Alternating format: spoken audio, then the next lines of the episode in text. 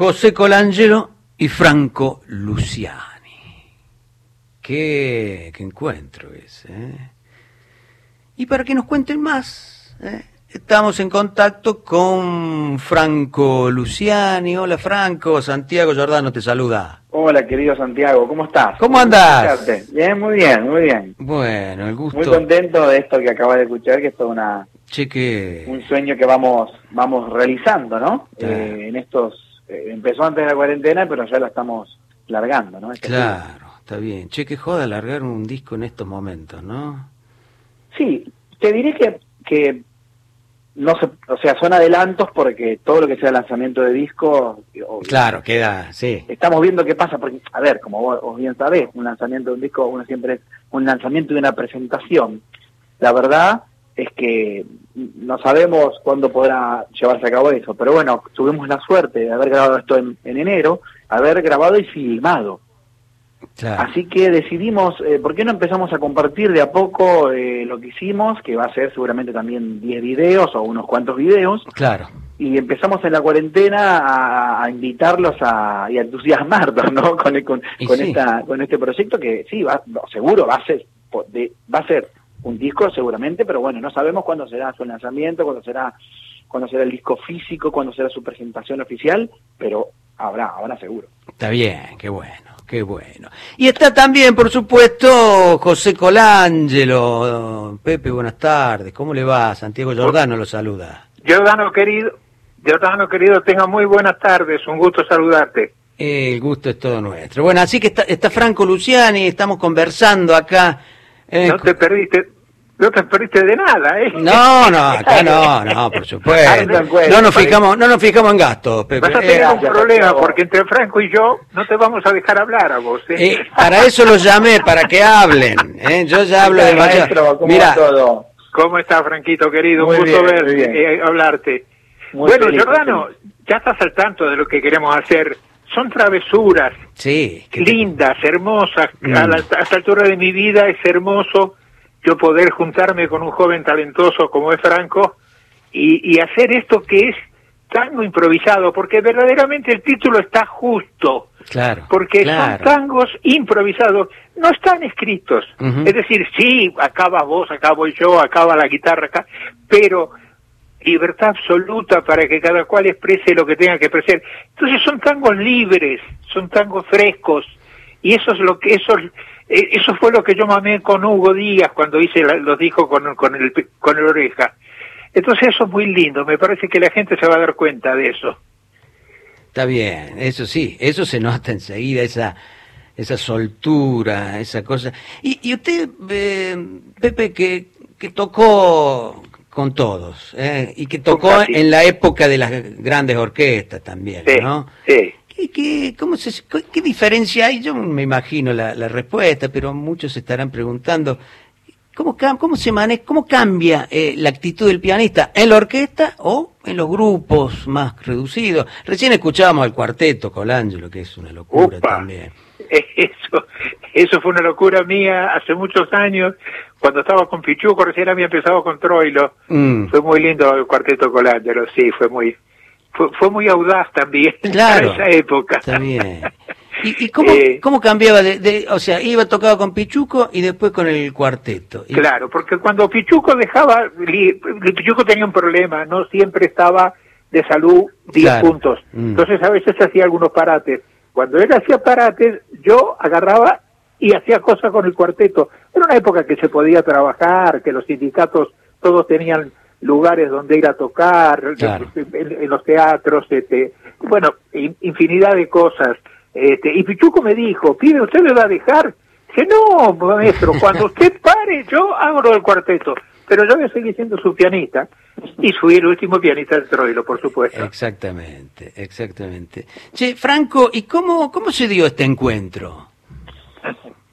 Bueno, este encuentro se fue dando de a poco, obviamente que nuestra querida a- a- amiga eh, entrañable y, y la señora directora, vamos a decirlo como debe ser, Mavi Díaz, tuvo mucho que ver con esto, Claro. porque alguna que otra vez nos habíamos encontrado con el maestro por detrás de un escenario, en algún festival, pero, digamos, la primera vez of- oficial, vamos a decir así, se hizo un homenaje a la obra inmensa, maravillosa de Hugo Díaz, en, el, Mm. en el Teatro Margarita Silvu.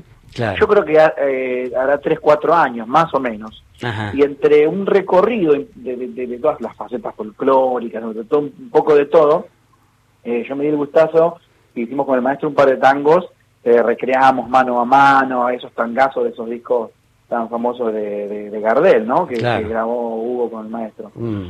Y bueno, hicimos un par de esos temas eh, y la verdad que fue una noche increíble. Nos quedamos todos con una alegría muy grande. Yo, yo me quedé lleno, eso todavía todavía late adentro mío. Y, y ahí pasaron un par de años.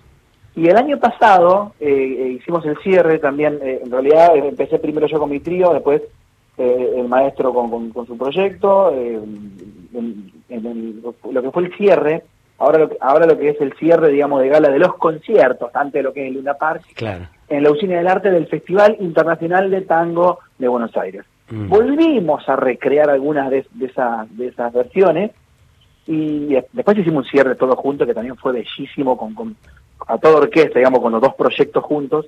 Pero la verdad que también, también fue increíble. Fue, no sé si- fue en la- agosto, septiembre, octubre, no sé, con una usina repleta, una energía bellísima. Y ahí es como que dijimos, ¿y ¿qué, qué tal si, si no, no, no, no, no registramos, no inmortalizamos, voy a decir, esa palabra usaba mucho el Cuchi Leguizamón cuando hablaba de los micrófonos, decían que no eran micrófonos, que eran inmortalógrafos.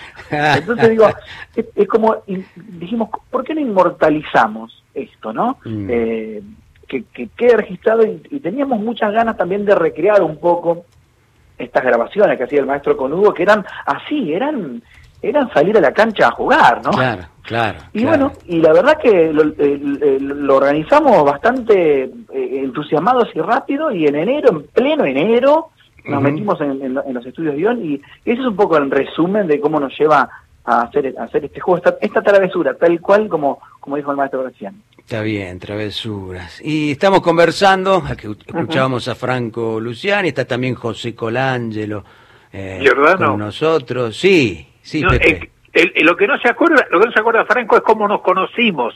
¿Cómo se Si yo te digo cómo nos conocimos, no lo vas a poder creer. Nos conocimos arriba de un sute. ¿Cómo está, maestro? Ah, Bien, sí, ¿cómo sí. estás? ¿Qué? Y algún día, y algún día vamos a hacer Sí, algo juntos, qué Ah, sé yo. mirá. ¿Te acordás, Franco? Sí, sí, sí, es Buenísimo. cierto. Yo, yo me me Y- acuerdo de la situación, pero no me acordaba que era la primera, primera de todas. Yo creo que fui sí, yo creo que sí. Y además de eso, este bueno, hay que, hay que, hay que agradecerle en alguna medida a Gabriel Soria, que tuvo como la visión de decir, tendés que unirte a Franco, tienen que hacer algo Claro. juntos, porque eh, va a ser muy productivo para ustedes. Yo te imaginarás que ya estoy un poco, no sé si en el ocaso de mi trabajo, pero ya, este, no sé cuánto, cuánta cuerda queda en el carretel. Mire, pero todavía, todavía no me pesa el piano, así que todavía lo, lo mejor no lo hice, y con el dientudo y con el armoniquista que tenemos, vamos a hacer muchas travesuras más todavía, Giordano. Lo creo. Se lo escucha, por lo que se escucha en el disco está a punto caramelo, usted, si me permite, Colangelo. Che, eh, Pepe, ¿y cómo, cómo era? Ahí en, en las grabaciones de que, que hizo en los 70 con, con Hugo Díaz, Sí, hay un tema que tiene una historia particular, hay una milonga para Hugo Díaz, ¿no? sí, sí, sí, que en realidad fue una improvisación, una desobediencia, una travesura. ¿eh? todo era una improvisación con Hugo, porque, a ver, yo era un poco el director musical porque le tenía que pasar la melodía a Hugo. Claro. Casi siempre en si bemol menor porque era el tomo que a él le venía bien Ah. la, el- el armónica. Claro. Entonces, nada, se encendía la luz. Yo me acuerdo que estaba el productor, era Jorge Esperón, y, se, y entonces empezaba Hugo. Nunca se sabía con qué, si iba a ser una cadencia, si iba a empezar con el tema. Lo único que teníamos que estar atentos, Grela y yo, que cuando largara Hugo, cualquiera de los dos teníamos que meternos. Eso era lo más lindo. Claro. Yo me acuerdo que en una oportunidad este Perón le dijo, ¿por qué no grabás la puñalada? Maestro, pasale la puñalada, Hugo. Entonces la pasé. Me dijo, nene, es muy larga, tiene tres partes. Si bemol menor, vamos a hacer parrilla. Vamos, vamos a improvisar. Y ahí sí que se improvisó. Tan lindo es la improvisación Claro. que terminó siendo milonga para una armónica de Hugo Díaz y José Colándero, pero tuve que escribir yo, Hugo no escribía, y no podíamos terminar, entonces termina, la- como decimos nosotros, al Líbano, al Livingston, agarraba uno, largaba otro, agarraba uno, era muy, fueron muy graciosos, muy lindo, y la cara de Esperón, que yo lo veía detrás de la consola, detrás, de- desesperado decía, pero esto no es la, la puñalada, no, nunca fue la puñalada, entonces, bueno, fue muy gracioso. Bueno, eh, eh, yo tengo dos recuerdos muy lindos que lo tengo que decir. Sí, por favor. Porque las cosas cuando son frescas son frescas. Tuve la suerte de ser el último pianista de Troilo durante ocho años. Mm, Una de las cosas que Pichuco me dijo siempre cuando empecé a grabar con él, yo le dije, maestro, no, pibe, la primera es la sincera, se toma uno. claro. Bueno, con Hugo todo fue toma uno, pero sin saber, es, a ver, sin red, Claro. tirábamos, y pero por eso tiene esa frescura, tiene esa cosa linda, tiene esa improvisación, esa, ese impronto que Claro. debe tener la música, y además tocado con mucha alegría y con mucha onda, porque es la misma que tenemos ahora Franco y yo, con dos chicos maravillosos que son Leonardo y el Pablo, Claro, Leonardo Anderson y Pablo. Mota, sí. Claro, somos un cuarteto este, excepcional. La verdad que la pasamos, me aguantan fenómeno a mí, tipo que va a cumplir ya, este, ya, ya está cerca de los 80, pero este, bien, bien, no me hacen sentir que soy un viejo. Qué me hacen bueno. sentir que estoy todavía mejor que nunca. y sí, es así. Mira, te voy a decir una cosa, Santiago. Cuando Sí, terminamos Franco. de tocar, Mm. nosotros nos miramos con, con, con, con Leonardo y con Pablo y decimos, la pucha, ¿quién pudiera tener la polenta que tiene el maestro cuando toca? Claro. Porque es algo increíble. Creo que hay una, una química y nosotros lo hacemos con, con, con, con todo el respeto, toda la admiración y todo el goce. Y Sí, creo sí. que eso se nota en la grabación. Creo creo que, que se nota. Y, pero que quería destacar eso, porque hay una juventud, sí, esa es la palabra, una juventud, una, una onda tremenda y que la verdad que me alegra muchísimo que, que lo hayamos que lo hayamos logrado y que estemos dándolo a conocer, tirándolo al viento, ¿no? Claro. Yo también pienso lo mismo y Mm. hay una cosa que hay que decir. El dientudo es hermoso. Uno le pegue como le pegue, nunca se queja. Es la mina más linda que hay. Uno la acaricia, la golpea, le da, siempre te responde. Es una cosa de loco. Está bien. Che, y ahí hacíamos refer hacían referencia ustedes también a esa, a esa, bueno, ese el milagro de la música, ¿no? Es- es- esa fuerza que sale de vaya a saber dónde. Y en este caso celebramos también que sea por músicos de distintas generaciones, que esas uniones Claro, son, son claro. muy, muy fecundas, ¿no? ¿Qué- Total. ¿Qué, qué aprendés, Franco? ¿Qué es lo que te sorprende de, de Colangelo cuando lo ves tocar?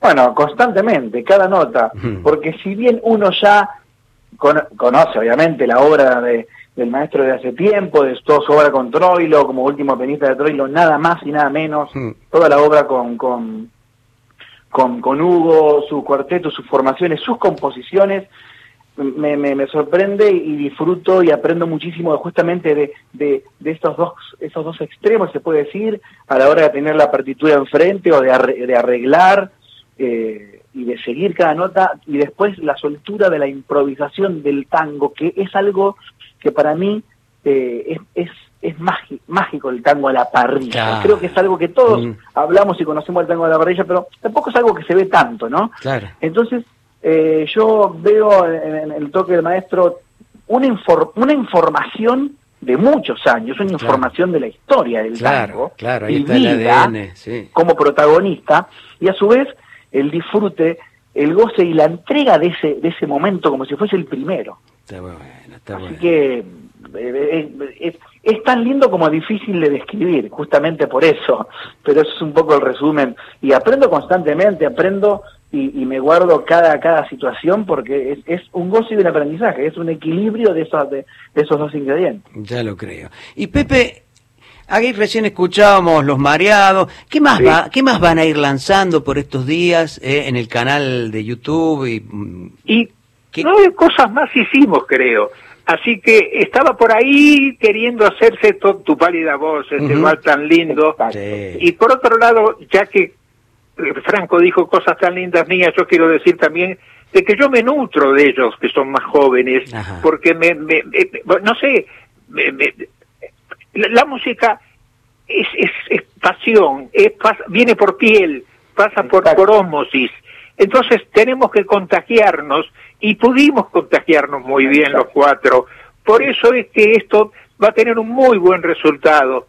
Y a mí me hacen sentir de que yo sí parezco un pibe, porque toda esa pasión que pongo, que me la, en su momento eh, Leopoldo Federico me la transmitió cuando estábamos con Julio Sosa. Claro. de qué época te estoy hablando, Jordano? Era los nombres que tiran, ¿eh? Bueno, y entonces fue, fue grandioso, porque todavía yo si no lo siento no lo toco. No, no soy, no soy de los que hacen cosas por encargo. No, no, no hago composiciones por encargo ni toco por encargo. Esto lo siento, lo hago, como por ejemplo lo que hicimos con Hugo. A mí me causó mucha gracia porque en aquel momento estaba Hugo y Grela, dos importantísimos músicos, y me dice un señor, ah, dice, pero ellos no saben música. Digo, tiene razón no saben música. ¿Saben por qué no? Porque ellos son la música.